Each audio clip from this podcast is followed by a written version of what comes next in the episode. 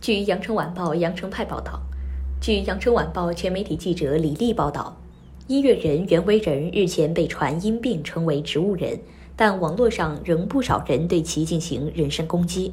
对此，袁惟仁儿子袁毅日前在社交平台发文对此进行回击。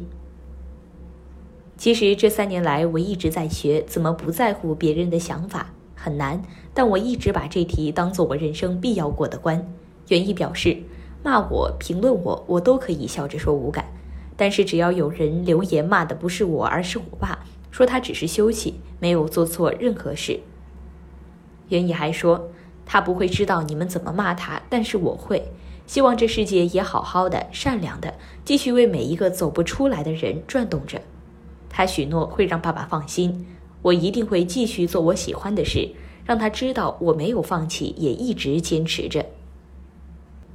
音乐人袁惟仁在2018年因脑溢血在老家疗养，原本渐入佳境，但2020年他在家中摔倒，因撞到头陷入昏迷，此后长达一年多音讯全无。此前有消息传出，袁惟仁在家疗养，因脑受伤只能卧床，眼睛可以张开，但无法认人。被医生判定为植物人状态。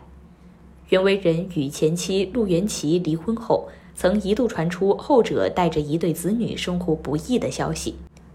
当袁惟仁变成植物人的消息传出后，有网友称其遭到渣男报应。感谢收听羊城晚报广东头条，我是主播一飞。